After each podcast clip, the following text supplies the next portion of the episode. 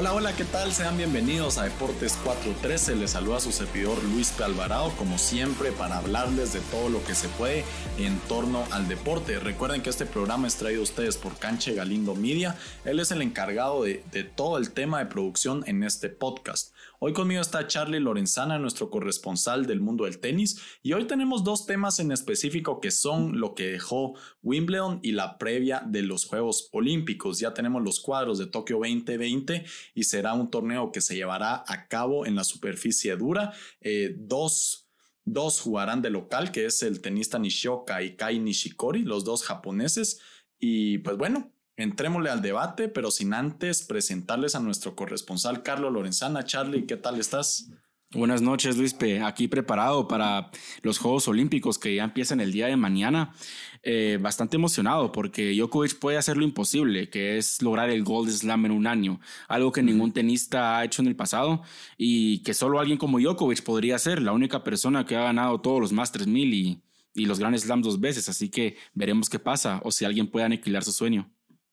Bueno, pues Entremos a lo que venimos. Primero Wimbledon, lo que dejó Wimbledon. De hecho, Djokovic campeón, vigésimo Grand Slam de su carrera con su sexto Wimbledon y ya se empata a, a Federer y a Nadal con más Grand Slams ganados en la historia del tenis. Poco más que decir, eh, es un jugadorazo, un atleta de primer nivel. Yo creo que si nos ponemos a debatir si es el mejor tenista de la historia, creo que daría para otro debate, pero hoy tenemos que traerles el post de este torneo y también la previa de los Juegos Olímpicos. Y quisiera empezar, Charlie, porque de hecho lo que platicábamos es que eh, ni Novak Djokovic ni Mateo Berretini previo a la final se enfrentaron a tenistas top 10 hasta que ellos se encontraron o o sea, se armó una guerra dentro del top 10 que fue en la final, entonces seguramente no tuvieron mucho problema eh, previo a la final. Yo te quería comenzar preguntando y empezar este podcast con qué sensaciones te dejó la final, eh, qué podemos sacar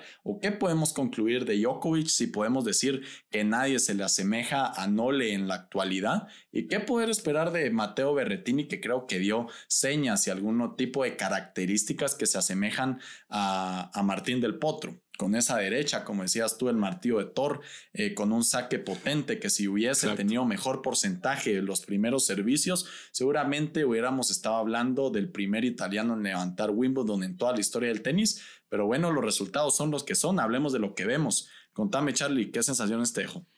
Un Wimbledon extraño, es la primera sensación que te puedo dar rivales diferentes, eh, desde los cuartos de final vimos un torneo completamente diferente a lo planeado, bastantes sorpresas y como decías, eh, Berretini y Djokovic tuvieron un camino relativamente tranquilo para llegar a la final donde no tuvieron partidos de más de tres horas creo yo y, en llegar a encontrarse en esa situación parecía que podía ser para cualquiera de los dos. Pero de todas maneras eh, podemos llegar a la conclusión de que Berretini tiene mucho trabajo que por hacer, porque está cayendo en el error que están cayendo la mayoría de los Next Gen, que es apresurarse mucho en los puntos, lo que lo lleva al error forzado que termina siendo inevitable, ya que intentan terminar los puntos con puntos ganadores en lugares en los cuales es muy difícil poner la pelota. Sí, a veces funciona, pero hay veces que la pelota queda completamente fuera del campo. En cambio, Djokovic, con un gran aguante como el que siempre ha mostrado, el, estilo de juego defensivo, unos rallies pueden ser interminables para él. Puedes tener 28 golpes de pelota y Djokovic va a seguir parado. Entonces, la única forma de batir a Djokovic es con tiros ganadores, pero mejor pensados y no tan apresurados. Y eso es lo que pesa, lo que peca, perdón, eh, Mateo Berretini, que es la precipitación, como decíamos, las características de tenis que él tiene para determinar los partidos en base a puntos ganadores. Y recordemos también que, que Djokovic es un defensor nato, es decir, la flexibilidad que proporciona cuando la pelota se le abre y trata de defender su parte de la cancha es de otro mundo. Y aquí de hecho tengo eh, de cómo Djokovic llega a Charlie a la final. En la primera ronda se enfrenta a un, a un Draper, a un británico que pierde el primer set de hecho y luego lo gana con facilidad. En la segunda ronda al sudafricano Kevin Anderson. En la tercera al estadounidense Kudla. En la cuarta ronda pensé que íbamos a ver un mejor Garín al chileno, pero igual en tres sets lo, lo manda a volar. En los cuartos de final todos pensamos que Andrei Rublev iba a poder enfrentarse al serbio, pero pasa Fuxo y sorpresivamente y Nole lo acaba en tres sets corridos y en las semifinales creo que podemos deducir que vimos a un gran Shapovalov, Denis Shapovalov, que también como tú decías, tiene esa característica del tenis de que es más que todo eh, pasar bola, pasar bola como un juego que se asemeja mucho a la arcilla y creo que por ahí se le logró complicar a Nole y en la final que acaba con Mateo Berretini en cuatro sets. Pero bueno, Charlie, yo te quería decir también qué podemos esperar en el futuro de Mateo Berretini. Si si lo podemos catalogar como un top 10 regular o va a tener esas cúspides que lo hemos estado viendo, eh, como decimos en inglés, peak of performance, que llega a su desarrollo del tenis temprano y que no logra mantenerse. Y también recordemos que las lesiones han sido un factor complicado en este italiano porque en Australian Open se retira, se retira en en cuarta ronda frente a, eh, frente a Stefano Tsitsipas y no pudimos ver de lo que es capaz básicamente en toda la temporada dura. ¿Qué podemos esperar de Mateo Berretini? Berretini eh, tiene mucho futuro. Eh, realmente yo lo veo como un top 10. Tiene las cualidades para ser top 10. Desde que empezó la temporada García me ha llegado a sorprender porque ha jugado de una manera excepcional, muy difícil de batir, muy pocos le han ganado. Y si mantiene ese nivel que puede mantener, porque lo ha mostrado en el pasado, puede mantenerse fácilmente y más que top 10, top 8 te podría decir yo, jugador de finales. Entonces es de mantenerle un ojo, es seguir trabajando, es eh, su derecha que es su mejor arma. Ya sabemos que en el tenis, si descubrís cuál es tu mejor arma, tienes que trabajar e improvisar esa arma al máximo. Como Djokovic hizo con la defensa, Berretini tiene que hacer con la derecha, saber colocar esos tiros, saber cómo jugar los puntos, saber cuándo tiene que dar una derecha como las que da no darlas cuando él quiera, darlas en todo momento, desgastarse rápido en el partido. Si él logra trabajar todo eso, tenemos a un jugador para muchos años, que puede ser como el caso Tim, que empezó a aparecer a los 24 o 25 años y termina eventualmente ganando un gran slam. Entonces, en el futuro Berretini, siendo como es, podría llevarse un Wimbledon, ya que Grama ya sabemos que es su mejor superficie. Acordémonos que ganó Queens. Exacto, ganó Queens, un torneo muy complicado. Aquí estoy viendo un par de datos. En 2021 tiene 32 ganados y solamente 7 eh, partidos perdidos con dos títulos eh, en sus hombros. Entonces, podemos decir de que este, este jugador tiene mucho futuro. Y rápido para pasar a la nueva dinámica que tenemos de, los torneos en donde señalamos a nuestro fracaso y a nuestra sorpresa. Eh, rápido, Charlie, una respuesta rápida. ¿Quién crees que es el único jugador que le pueda, que le pueda poner o que le pueda, que pueda poner en algún aprieto a, Novak Djokovic en la actualidad? Bueno, incluso hablando de ese torneo, Shapovalov pudo poner en un aprieto a, a Djokovic si tiene un juego más controlado. Tenía todo para ganar, fue mejor jugador, solo no supo cerrar los partidos.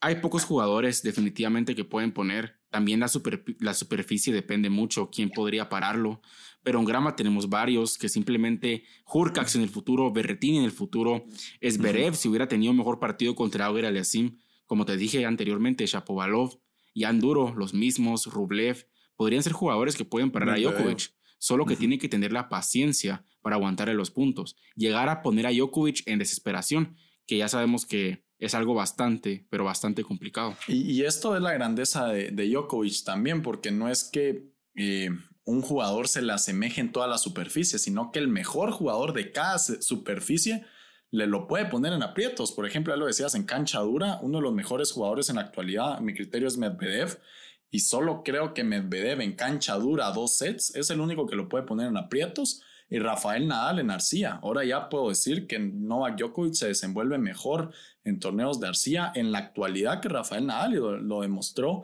muy bien en Roland Garros. Pero bueno, Charlie, pasemos a la próxima sección que es eh, la nueva dinámica. Así titulémoslo. Quiero que me decís cuál es la sorpresa eh, del torneo. ¿Cuál crees que fue tu sorpresa del torneo en Wimbledon? Mi sorpresa fue Chapovalov, definitivamente jugador muy joven, 22 años, semifinal de Grand Slam y jugando como jugó. Si sigue así, creo que ya en uno o dos años este jugador tiene mucho futuro. Y yo no lo había visto jugar tan bien desde, su, desde que empezó su carrera. Este probablemente es su mejor resultado de la carrera hasta el momento, su mejor torneo. Ha ganado títulos, sí, pero llegar a semifinal de Grand Slam en la forma que lo hizo, creo que es para aplaudirle. Y realmente me sorprendió porque yo no lo había puesto en las semifinales de Wimbledon. Exacto. Bueno, pues yo te voy a decir mi sorpresa del torneo.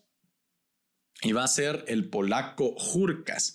El polaco Jurkas, ¿por qué? Porque creo que nadie nos imaginábamos que podía llegar a las instancias de semifinales en donde pierde en contra un excelente Mateo Berretini, pero lo que más me sorprendió es que pudo en cuartos de final en contra de un Roger Federer que creo que la afición creía en él. Recordemos que cuando Federer juega en Wimbledon es como que si jugara en casa, toda la eh, la fanaticada se vuelca encima para apoyar a Federer y para descontrolar al rival y Jurkas logró sacar eh, eh, tres sets corridos, de hecho le logró meter un 6-0 que no pasaba desde 2001. Ningún jugador en la era Open fue capaz de meterle un 6-0 a Roger Federer desde el 2001 y lo volvió a lograr 20 años después. El polaco Jurkas, también recordemos que salta al lugar 11 en el ranking ATP y creo que me voy a quedar con el polaco, Charlie. Promete muchísimo. Este año ganó el Masters de Miami y creo que es un jugador muy completo. Este año también se lesionó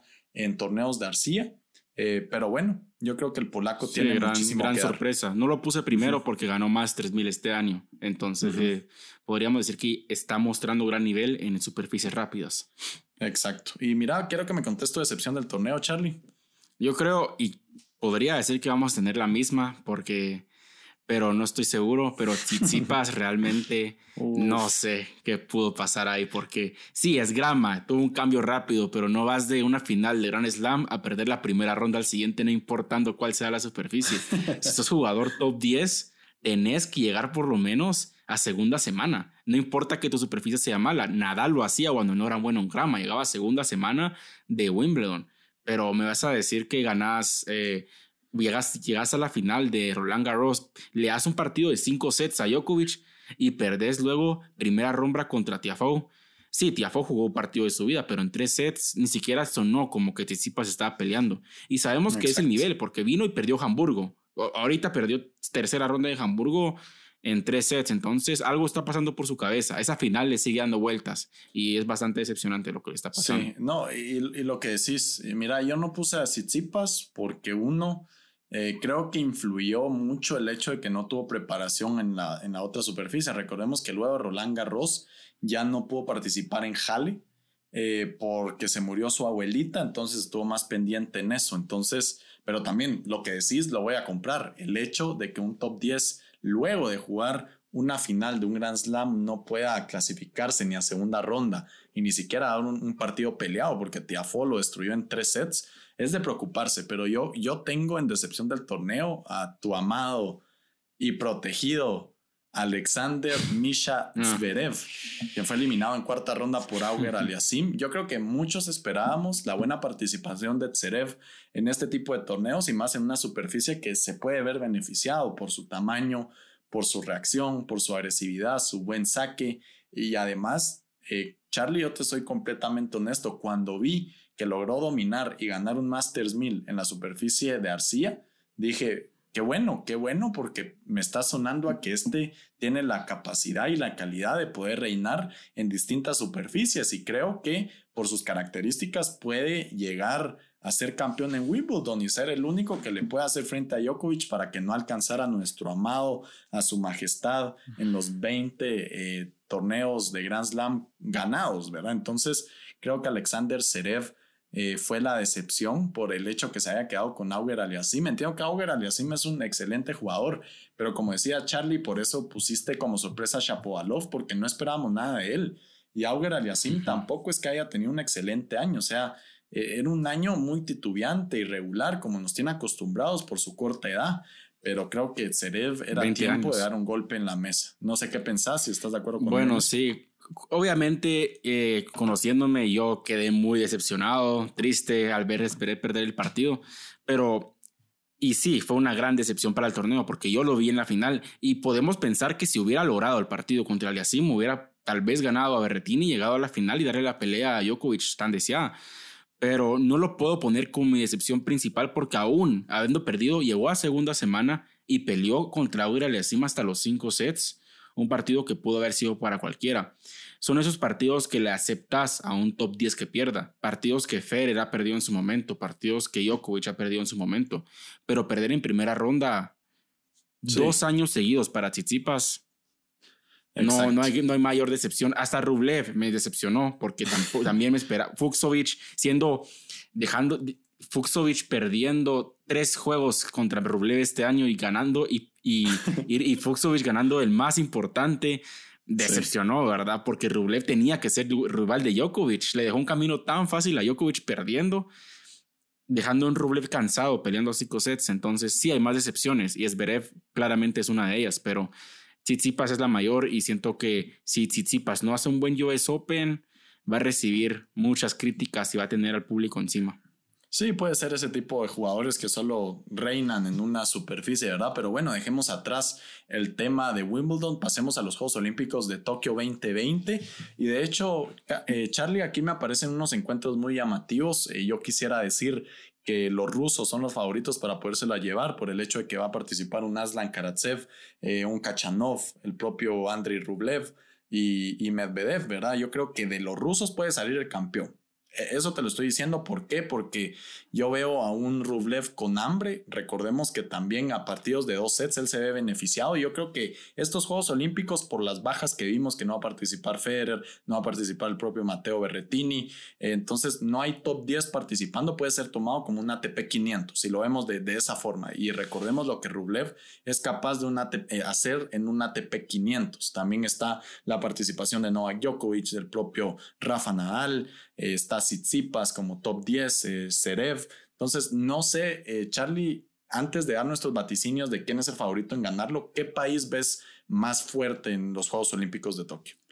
Sí, siento que te fuiste por la fácil, la verdad. Rusia, Rusia es el, el país que tiene ganaron la ganaron la es el actual ATP, de ATP, Que, que es, el, es el torneo de, de nacionalidades, ¿verdad? Entonces, eh, otra nacionalidad fuerte es Italia aunque no va a participar el Berretini, ¿verdad? Aún así tenemos a varios jugadores italianos jugando, que va a ser Fognini, no creo. va a jugar también no creo, Musetti. Musetti es jugador de Arcia también. y Fognini muy difícil, muy difícil, muy difícil, pero eh, también es una selección, una selección, si lo pones por selecciones te diría una selección fuerte. Y sí, Medvedev es el, ya entramos en duro y sabemos que Medvedev en cancha dura a veces gana cuatro torneos seguidos como si como si fueran nada, ¿verdad?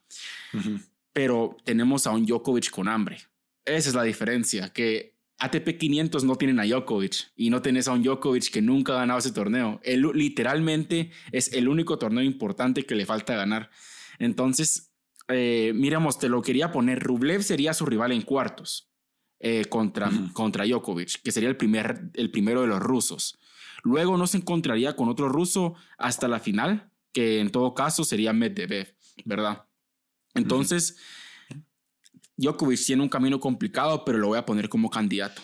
No, no puedo no ponerlo como candidato después del año que ha hecho. Es, ha ganado arriba del 93% de sus juegos, es muy imbatible, va con el hambre de su vida, probablemente su último año en grandeza, ¿verdad? Porque después de esto no creo que termine con la energía para seguir así, pero y, mira, sí, del tema de favoritos, yo dejé al lado la localía porque Nishoka en la primera ronda se enfrenta mm, en contra el ruso Kachanov y Nishikori en la primera ronda frente a Rublev.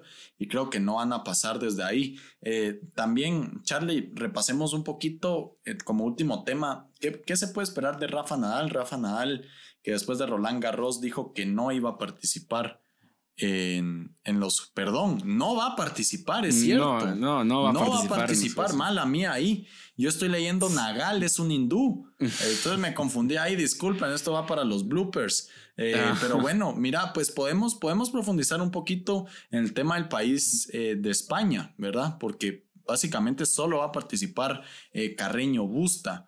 Yo no sé bueno, va Davinovich Fokina también. Y bueno, y Davinovich Fokina, es cierto. Bueno, Pablo Andújar también me aparece por ahí, pero bueno, eh, ¿qué podemos esperar de España, Charlie, que siempre se ha caracterizado por ser una potencia a nivel del tenis?